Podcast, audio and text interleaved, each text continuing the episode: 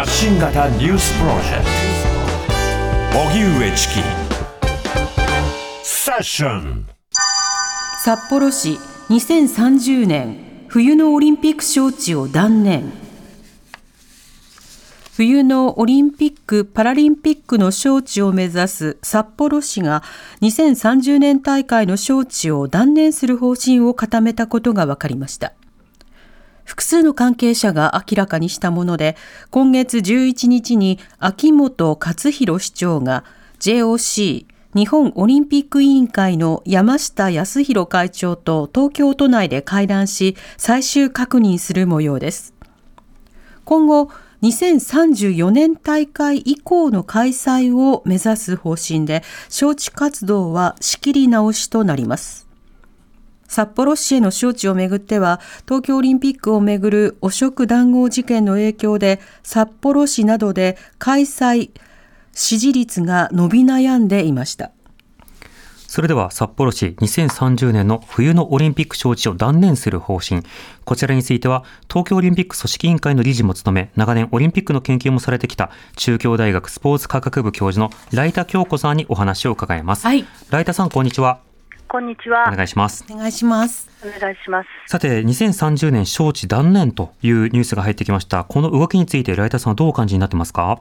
はい、えっと、一市民としての感覚で見ても、まあ、そうだろうなというのが最初のあの最初の感触です。で一部の報道では、まあ、市民の理解が得られないということが言われていますけれども、はい、まあ、東京大会での汚職談合があったこと、それからスポーツ以外の国際的なイベントでも、あの開催経費経費がすごく膨らんでいるみたいなことが話題になってますので、うん、えー、一方で、まあ、市民の生活は決して楽とは言えないと、はい、まあ、そういうことを考えると、推し進める要素はないと感じる状況ではないかなというふうに受け止めています。うんこれ、東京オリンピック・パラリンピックの際にも、まあ、決して支持率が高くはないけれども、進んでいったという経緯がありましたが、はい、札幌の際はやはり状況が違うということなんでしょうか。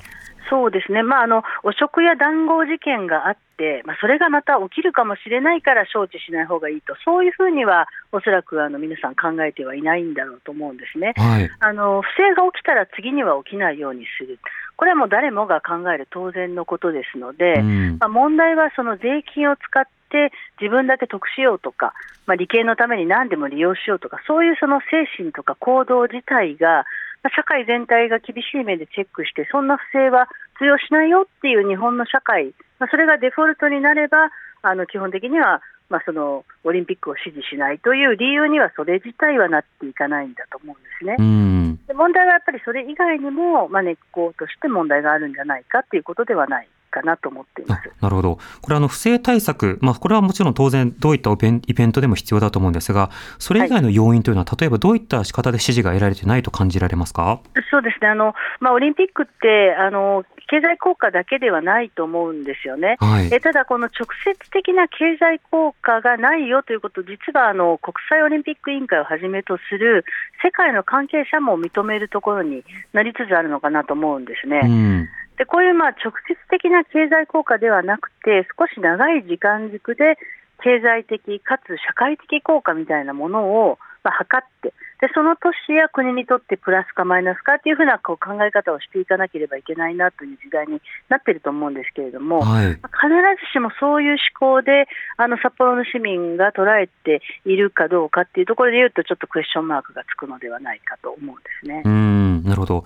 これ、あの意識調査では、あの賛成、反対でいうと、まあ、賛成52%、反対38%、これがあの昨年の3月の段階の調査ということですが、こうした賛成、反対の割合というのは変化していると見た方がいいんでしょうか？まあ、最新のデータは私ちょっと把握してないんですけれども、はい、あのオリンピックの理念などを勉強した上で大会の招致の是非を考えているっていうのはこう若い人たちと対話をする機会が結構あるんですね。うん、でその中では賛成とか反対の議論のテーマというのが札幌市ではどうしてもまだインフラ整備か開催費用の問題になってしまう。で例えば環境問題にどう向き合おうとか、うん、今の国際社会の状況だからこそ国境を越えた交流をどう進めようとか、はい、あるいはその札幌市は国際社会にどんな貢献ができるかなとかそういう議論にこう全然なっていかないというふうなことを聞くんですね。うん、そういう意味ではその数字からは全然この読み取れないようなレベルでオリンピックムーブメントに対する市民の理解は得られていないかもしれない。こういうふうにあの感じます。うん、まあ、多くの方も、ね、なんでまたとか、なぜ札幌っていうような格好で、市民もそのあたりのその言語化について納得がまあできていないということなんでしょうか？そうですね、はい、あの全くそのように思います。うん、これなおあの、様々な不正問題が指摘された東京オリンピック以降、何かそのメガイベント、スポーツイベントなどを行う際には、不正対策としてこういった立法をしましょうというような動きというのはあったんでしょうか？あのそれはやっぱ起きただあの、まあまあ、以前にも少しお話ししたことがあるんですけれども、はい。あのフランスでは社会の中で政治家の汚職とか不正がね、たくさん出たということもあって、うん。あのそもそも社会の中でそういうものをなくそうよっていう、そういう土壌があるんですよね。はい。でそれの上に立ってオリンピック呼ぶんだったら、やっぱりまた不正は起きるかもしれないので、まあ、それを防止しようねというふうな、そういう法律を作る、うんでしかしそれでもやっぱりパリの中では起きてるんですね。はいですから、まあ、人間の欲望っていうのは限りがなくて、それにこうどんどんどんどんこうパッチを当てていくというか、そういう形でアップデートししあのしていき続けるというふうな、まあ、その社会の在り方、まあ、そのための市民の理解とか、チェックの厳しさとか、メディアからのそのおチェックとかですね、うんそういうものがこう全部だんだん整っていくっていうことが、まあ、一つの前提としては必要なんだと思います。なるほど。あとはまあ不正に対するあらかじめのガイドラインであるとか、まあ、関係者への説明、あるいはその組織委員会なども含めて、まあ、書類などをいつまで取っておくかなど、より広いガバナンスについてはあらかじめ日本も議論しておくことが必要なんでしょうか？そうですね、そしてそれをやってもなお起きるかもしれないので、うんまあ、迅速にどんどんどんどんそのおアップデートしていくというふうな、そういうあの非常に素早い対応というか、ですね、はい柔軟な対応というのが求められるんだと思います。うん。これ2030年の招致は断念。しかし34年以降は目指すというふうな、まあ、そうした匂わせた発言になってますが、この点はいかがでしょうか？う。ん、あの近年のオリンピックを見ていると、その大会を招致、開催する思惑っていうのには、私はあの大きく分けて2つのタイプがあると思うんですね。はい。で一つは国威発揚とか利権のためにお金をかけようぜっていうかい考え方です。うん。でもう一つは、私たち全員がまあ地球市民の一人なんだから、それぞれが一緒になって取り組まなければいけないような問題が社会にはあるねということを、まあ、祝祭的なムードの中で一緒に確認して、連帯する機会を作ろうよと、まあ、こういう考え方ですね。うん。でオリンピックやパラリンピックっていうのは、一応、その理念としては政治的な影響を最小化できることにはなってますので、はい。それをどういう利用するかということになるんですけれども、うんまあ、どの大会の招致開催でも、この2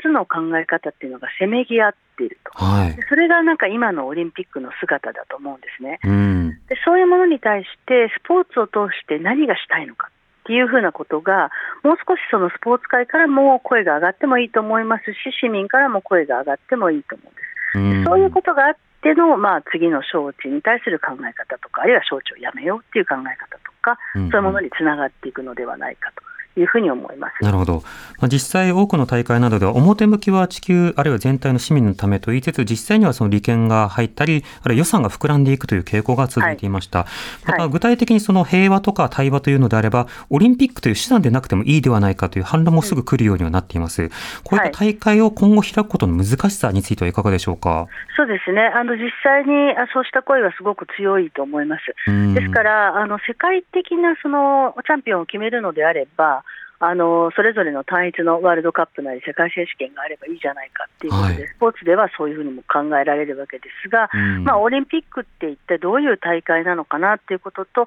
今の時代に、まあ、1900年代の終わりにね、スタートしたような形の大会のあり方でいいのかっていうこと、これ同時にやっぱり歴史的な認識も含めてあの考えていかなければいけない、そういうポイントに来てるんだと思います。なるほど。同じ地域で、まあ、複数のスポーツを同時同時に、まあ、多くの人を集めてまあ開催するという、まあ、こうしたオリンピックスタイルというものがまあ自明視されていいのかということになるんですか？そうですね、まあ、あの多様性を確認するという意味では、複数の競技がいっぺんに集まる、でそれのファンが集まる、でうんそれだけで思考性の違う人が異なる、